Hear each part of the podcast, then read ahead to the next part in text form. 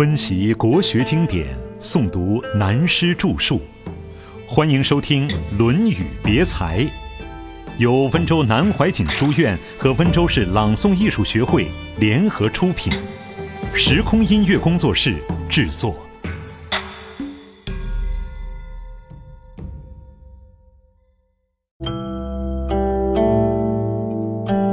侵略者的顿词。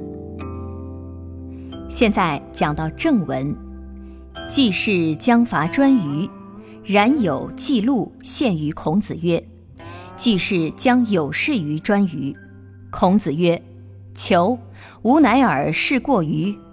夫颛臾昔者先王以为东盟主，且在邦域之中矣，是社稷之臣也，何以伐为？”另一段鲁国的季家已经说过多次，不再介绍了。当孔子时候，季家三兄弟将政权、军权、经济权都掌握在手里，虽然还不敢推翻鲁国的王朝，而鲁国的国君等于是傀儡。这次季家准备去侵略颛臾这个小国家，孔子的学生冉有在季家等于是文人而兼武职带兵的，是季家的家臣，因此这一天和子路两个人来看孔子，向孔子报告。季家将有事于颛臾，这句话在古人的文章很简单，其实事情并不简单。冉有与季路为什么来的？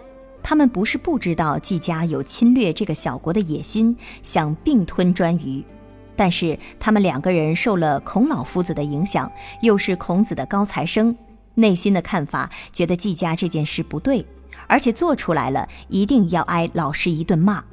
可是这两个人到底不是孔子，季家这样做似乎也未尝不可，并没有坚决反对，但又怕孔子知道以后吃不消，于是两个人来试探孔子的意向。两个人很妙，很滑头的联合起来看孔子。当然，一开头不敢报告这件事情，先说一些别的事，最后才顺便提起，说季家将对颛臾有事情，有问题。到底什么事情、什么问题没有讲？完全外交辞令。孔子是明白人，一听就懂了，马上告诉冉有，叫他的名字。冉求，这件事情恐怕你太过分了，要不得的。这是一种很大的罪恶。颛臾这个国家是五百年前周武王分封诸侯建立的国家，当时在中国东方的边疆还没有开发的民族由他管理。而且有四五百年的历史，包括在中国的版图以内是社稷之臣。那时所讲“社稷”这个名词，等于现在的国家；那时所讲的“国”，等于现在的地方单位。这里孔子是说，颛臾这个国家也是周天子所领导的天下的一份子。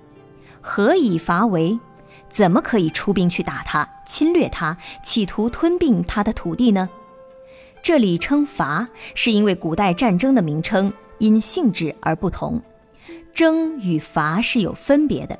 所谓伐，是对方不对或者下面叛变，出兵去打他，称为讨伐。所谓伐罪，他有罪才可讨伐。颛臾根本是先王所封，有他的历史背景和地位，是东盟之主，而且没有错。不过现在衰落了。怎么可以出兵去讨伐他？没有这个道理。冉有曰：“夫子欲之，吾二臣也，皆不欲也。”这是冉有在推卸责任。他本来是怕挨孔子的骂，先来备案的。他说：“这没有办法，我们的老板要这样做。我跟子路两人实在没有这个意思。我们吃人家的饭，不听人家的怎么办？”其实这是冉有推卸责任的话。这里我们有两点可以看出来：第一，看到孔子的教育精神。当时并没有党派的组织，但是孔子的弟子们事无大小，对于孔子有宗教性的崇敬，也有现在对于政党组织政治性的尊重。每一件事不敢不向他报告。而孔子是一个平民，既无组织又无权位，只是一种道德的感召。学生们不敢骗他，但是这件事情非骗他不可，怕他不同意。第二，孔子与季家之间的关系对季家无所谓，而冉有、季路不同，他们是孔子的学生，同时在季家是家臣。这个举动等于现在一个具有国际性的举动，他们怕将来的后果会挨骂，将来历史上会怎样批评更不知道，事情很严重，所以来向孔子报告。而孔子即刻根据历史文化的道理、宗法社会的精神，告诉他们不可以这样。他们两人于是推脱了，说是夫子欲之，自己并不想这样做。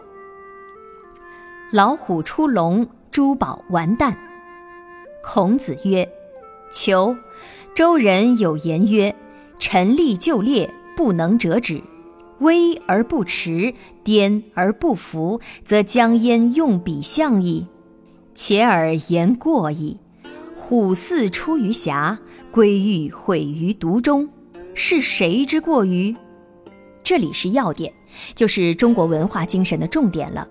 孔子听了冉求的话，就告诉冉求，以前管文化政治的周人的话，“陈立就列，不能折止”这八个字有几个意思？第一，一个人做人家的干部，高级的干部也好，基层的干部也好，要把自己的力量尽量贡献出来，否则自己不愿意干的就早不要干。这就是现在讲的责任问题。既然担任了这个职务，就要在这个班次之中、职位上面贡献出力量。如果所提出来的意见，而结果人家的作为违反了自己所提意见的真理原则，就宁可算了，可以不干。既然做不到，就算了。中国古代许多大臣认为政治错误了，拼命政见。唐宋时代往往有这种事情：遇到皇帝不听自己的意见时，就把代表官阶的帽子自己摘下来送还给皇帝，宁可不做这个官了。因为还要对历史、对老百姓有一个交代，既然进谏不听，只好走路。第二，也可以解释成战争的哲理，就是说，准备一个战争，把我们的力量排列开来，战争的行列准备好。在中国古代的军事哲学与现在不同，对于失去了抵抗能力的国家，失去了抵抗能力的人是不打的。从旧的武侠小说就可以看到这种精神。习武的人不肯用飞刀、镖等暗器，不得已一定要用时，也要在出手的同时叫一声“看镖”，就是要偷袭的时候也通知一声“你小心，我要偷袭你了”。讲明的，所谓明人不做暗事，即使是对仇人私下整人的事，绝不干。就是这样一种讲礼义的风格。过去习武功的人有五种不打的人，宁可受气绝不打，包括老年人、乞丐、出家人、妇女、有病或残废的都不打，流露出我们中国文化在战斗的行为中还有许多合于礼义的精神。个人的格斗、国家之间的战争都是如此。外国文化中也有这些，不过形态稍稍不同而已。现代二十世纪末叶。东西文化都在大变迁中，可是据我所知道的，虽然在变，我们似乎赶不上人家。如美国嬉皮，美国认为不能让它形成问题，他们的教育因为发生了嬉皮就马上变了。我的孩子回来告诉我，加州有一所大学有两万五千名学生，就有一万五千名老师，一个老师管两个学生还不到，功课是紧的没有办法再紧了。在十年前，只要读十本书就够的一门课，现在要读五十本书了。时代不同了，知识在膨胀，人要跟着走，所以现在没有嬉皮了。这是人家值得我们效法的地方。所以，我们中国文化中《易经》上讲要变，要事变，要应变。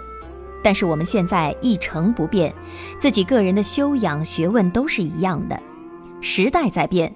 我们不能墨守成规，人家的小学教育也在变，成为人盯人的方法，谁错了立刻严格纠正。举例来说，如果有一个小学生上楼梯步伐不依规定而乱跑，老师一定把这个学生叫下来训斥一顿，命令他规规矩矩再走上去。又如教室门口的草地上清洁整齐，假使有一个同学丢了一张废纸，全班都不准放学，处罚整理环境卫生。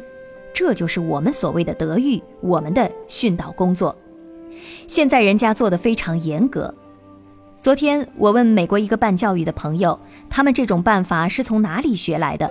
他说是因为发现嬉皮以后，考察全世界教育，发现苏联的教育基础扎实的很，受了这个刺激，所以他们通通变，要赶上苏联，胜过他。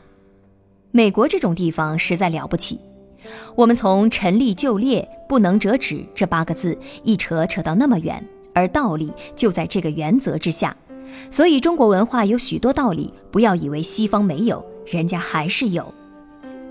孔子引用了周人的话以后，对冉有和季路说：“一个当宰相辅助诸侯的人，对外面的国家应该扶危；像旧小说所讲的侠义道精神，应该济困扶危。人在真正困难的时候是要人协助的。”孔子说：“颛臾这样的小国，他的历史生命正在很危险的时候。”像一个东西要倒了，该伸出同情的手支持他一下，结果你们做不到，没有办法帮助人家。本来要你们去季家当家臣，不但要帮助自己的国家，同时也要帮助别人。而你既然做不到，违反了原则，又用你做宰相干什么呢？这是他在骂冉有。孔子又说：“而且你刚才说这是季家要这样做，你们并不要这样做。”这种话未免错了，毛病大了。我且问你：虎兕出于匣，归玉毁于毒中，是谁之过呢？这两句话是比方当时的时代毛病。虎大家都知道是猛兽，兕也是一个独角兽，同犀牛一样很凶猛的。这些猛兽就是应该用笼子关起来的，如果放出来就会吃人。一个国家扩充了兵力，就是要吃人。所谓军国主义的思想，如大战前的日本就是这种思想，像野兽出笼一样，当然要吃人，侵略人家，妨碍别人的生存。归玉毁于毒中，归玉是古代经济财富的象征，乌龟的壳是宝贝，玉石等于现在的翡翠、钻石，在匣子里整个毁了。换句话说，一个时代到处充满了战争的武器，经济崩溃，民不聊生，老百姓生活成问题，对外扩充武备想侵略人家，内部自己国民经济崩溃了，这又是谁的过错？